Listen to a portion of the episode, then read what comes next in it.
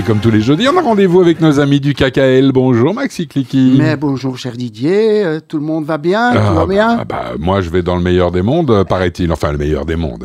Oui. Il faut s'entendre. hein. On n'a pas un Voilà. monde très réjouissant en ce moment. Mais il y a quand même des bonnes nouvelles qui se profilent, espérons. Bah, clairement, et vous le disiez déjà il y a 15 jours, euh, une des bonnes nouvelles, c'est que votre voyage en Israël, non seulement il va avoir lieu, mais qu'il affiche complet, à tel point que euh, vous m'avez confié hors antenne que vous êtes déjà en train de plancher sur un deuxième voyage prévu vers le mois de septembre, si je ne me trompe pas. Exactement. Voilà. Donc ici, le voyage de solidarité. hein, voilà, nous y sommes presque.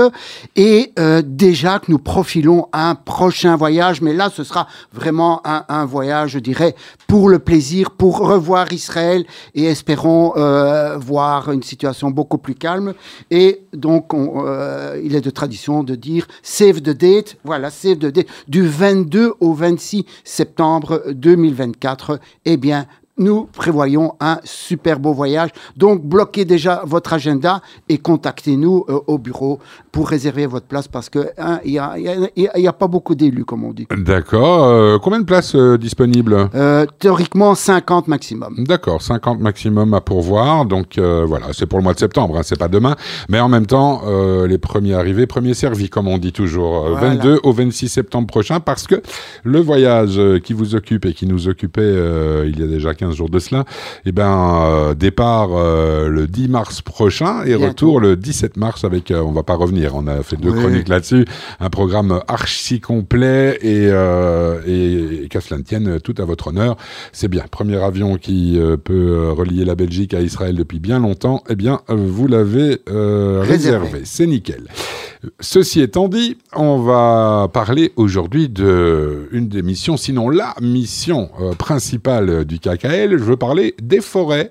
Et vous avez, vous m'avez dit tout à l'heure, j'aimerais bien parler aujourd'hui euh, bah, de comment est-ce qu'on s'occupe des forêts et donc de sylviculture. C'est ça. Ça En ne veut pas dire euh, la culture de Sylvie, hein, ça n'a rien à voir. mais Sylvie, la forêt. la forêt, culture, en cultiver. latin, silva, la forêt. Donc, hein, c'est bien sûr le fonds de commerce du CACEL, tout le monde le sait.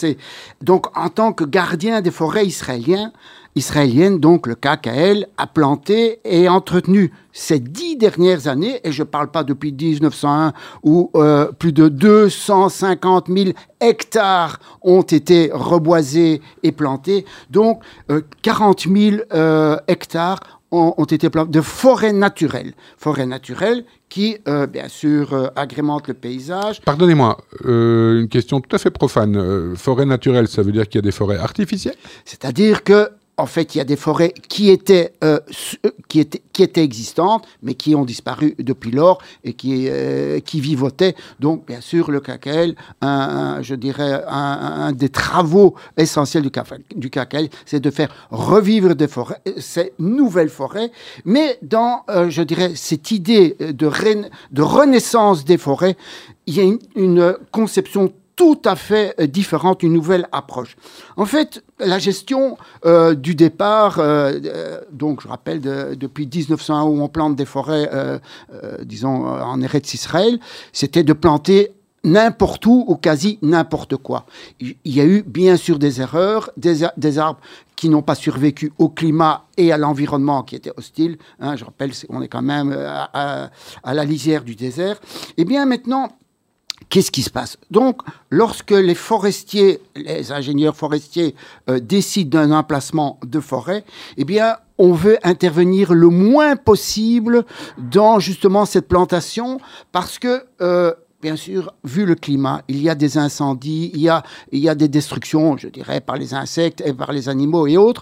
Eh bien, on laisse la forêt se ré- régénérer toute seule. C'est-à-dire que euh, Bah, on La sait très nature reprend ses droits, comme on dit. Exactement. Donc, on ne, replante, on ne replante plus systématiquement les mêmes arbres qui étaient auparavant. Donc, on pense notamment à tous ces arbres, euh, euh, voilà, qui sont de la région, d'ailleurs dont on a euh, retiré euh, euh, le meilleur dans les laboratoires. Euh, je dirais aussi qu'il y a toujours une collaboration avec euh, les universités, notamment l'université de à l'Institut Weizmann hein, à Rehovot, hein, qui est en, il y a un, partenariat, un partenariat tout à fait, euh, je dirais, euh, régulier avec, euh, avec le KKL. Donc, dans les laboratoires, on élabore les, les meilleures espèces, les plus résistantes, etc. Et pas nécessairement celles qui étaient anciennes. Donc finalement, les forêts sont toutes nouvelles. Celles qu'on replante maintenant, ce sont des arbres qu'on ne retrouvait, qu'on ne retrouvait plus maintenant, mais peut-être qui jadis euh, euh, poussaient euh, dans les, dans les pays de la Bible, comme on dit. D'accord. Voilà, donc les nouvelles générations, eh bien, euh, c'est ça l'extraordinaire. On fait pousser des nouveaux arbres, mais aussi des nouvelles essences, des nouvelles espèces. Bien, et ça, c'est ce qu'on on appelle et que, globalement la sylviculture, ou bien ce sont Oui, deux la choses différentes? sylviculture, ben oui, c'est la culture, je dirais, des forêts, la- la, euh, l'aménagement euh, des, des meilleures euh, euh, espèces pour qu'aussi que le terrain qui supporte les, arbres puisse résister notamment à la sécheresse, à l'érosion et, euh, et aux dommages du temps, surtout la, la pollution. hein. On, sait très bien Est-ce que, les arbres sont un petit peu comme les êtres humains? Je veux dire, ils s'adaptent à leur environnement. Vous disiez, on crée de nouvelles espèces. Ça veut dire qu'à terme, je prends un exemple euh, idiot, hein, mais Mhm. euh, on pourrait imaginer qu'en plantant et plantant des marronniers, par exemple, Mhm. euh, eh bien un jour, on pourrait, euh, les marronniers vont s'adapter peut-être au climat de là-bas et pouvoir un jour avoir des marronniers comme on voit des oliviers. La question est très judicieuse dans la mesure où euh, la nature, des fois, euh, fait pousser anarchiquement euh, des plantes, Mhm. notamment les arbres. Et le- dans les laboratoires, on a, en disons, on, on a trouvé des arbres, ce qu'on appelle à haute tige. Pourquoi à haute tige Les branches qui euh, poussaient, en général, poussaient ce- vers le sol. Et à partir du moment où il y avait les incendies, eh bien, c'était, euh, je dirais, euh, voilà, très, très euh, dangereux pour, pour la forêt elle-même.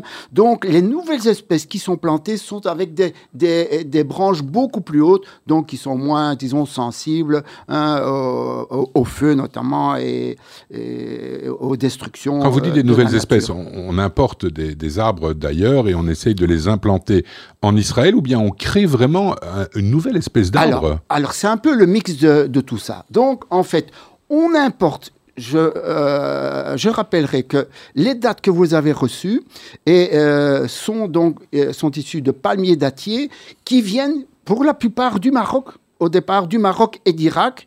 Parce qu'en Israël, il n'y en avait pas des masses de- des palmiers dattiers. On les a réimplantés sur le sol euh, euh, d'Israël et on donnait euh, des, des- des arbres euh, extraordinaires, des, des forêts de palmiers, je dirais. Si vous allez le long de la mer Morte, vous verrez des plantations qui sont kilométriques. Et en fait, les arbres se sont adaptés. Donc, ceci étant dit, on a importé euh, des, je dirais, euh, des essences d'autres pays qui se sont adaptés à, Israël. Et inversement, d'ailleurs, le Maroc a réimporté euh, euh, des, je dirais, des semences des arbres qui sont poussés en Israël pour avoir des meilleures dates au Maroc. Donc voilà, bah. il y a, y y Un partenariat, on va dire. Exactement. C'est du win-win, en Eh quelque oui, sorte. Il n'y a, pas de politique dans l'affaire. Hein, Ah bah, J'espère bien. que- Ça manque encore. Oui, oui. Un terrain d'entente, qui sait. hein. Ah, pourquoi pas Pourquoi pas C'est dans les forêts qu'on fait les meilleurs pique-niques, paraît-il. Bien. Alors, il y a, par exemple, euh, un exemple qui est, je dirais, je dirais même écologique. Euh, le KKL a planté euh, ces dernières années beaucoup d'arbres mellifères. Mellifères, c'est à dire, en fait, qui attirent les abeilles, bon, Mhm. les arbres euh, produisant des fruits. Il n'y a pas que des sapins. Il y a, il y a maintenant, on plante beaucoup d'arbres fruitiers aussi euh, dans le désert. Eh bien, ça attire euh, les abeilles qui, bien sûr, produisent le miel. Et, et- et voilà, je dirais que le cycle naturel, la biosphère, hein, que ce soit les plantes, les, les animaux, les insectes, eh bien, tout tout profite. Et bien sûr, l'homme profite dans la mesure où, je répéterai encore peut-être mille fois, cette grande forêt, la plus grande forêt plantée par l'homme, la forêt de Yatir, eh bien, elle est tellement, je dirais, euh, peut-être même anachronique en plein désert, mais qu'elle fait profiter l'homme parce que euh, les conditions, je dirais, il y a un, micro, un microclimat sur place qui fait que, eh bien, la température aux environs de cette forêt de Yatir, eh bien, est, est- est- est rabaissée dans les jours les plus chauds euh, en Israël. Ah ben génial, c'est la vocation des arbres, euh, mon cher Max. On arrive euh, à la fin de ce rendez-vous de cette semaine, Ouais. Max. C'est un sujet dont on pourrait parler et dont on va parler parler précisément. Absolument. Donc, et je, euh, je répéterai à nos amis, mais qui le savent déjà, mais c'est bon de temps en temps une petite piqûre de rappel que vous pouvez bien sûr contribuer à, je dirais, à ce, euh, à ce projet extraordinaire de, de replantation des mhm. arbres en plantant vous-même un arbre pour toute occasion de la vie, bar mitzvah, naissance, euh, décès aussi des fois. Donc, avoir votre lien avec Israël grâce à la plantation d'un arbre et d'ailleurs et grâce au donc. Ben voilà. Et quand nous irons euh, en Israël avec notre voyage, nous allons planter, bien sûr, des arbres. Bien. Je vous rappelle, avant qu'on ne se sépare, Max, l'info du jour, entre guillemets, euh, c'est qu'il y a un deuxième voyage qui se prépare. Euh, celui du 10 au 17 mars prochain est complet. Et donc, vous avez fait en sorte déjà de proposer à nos auditeurs du 22 au 26 septembre prochain. C'est pas demain, on le sait. Mais il n'y a que, que 50 places à pourvoir. Et donc, pour vous renseigner ou pour simplement vous inscrire, info at kkl.be, info at kkl.be. Max, euh, à la semaine prochaine, dans 15 jours, euh, le oui, plus possible. voilà, nous serons, euh, nous serons sur place, oui, et je dirais que la prochaine fois qu'on s'entendra, du moins dans, la fois d'après, il y aura un débriefing, je dirais, un reportage de ce que nous avons fait là-bas. Ah ben, parfait, j'ai hâte. à très vite, Max.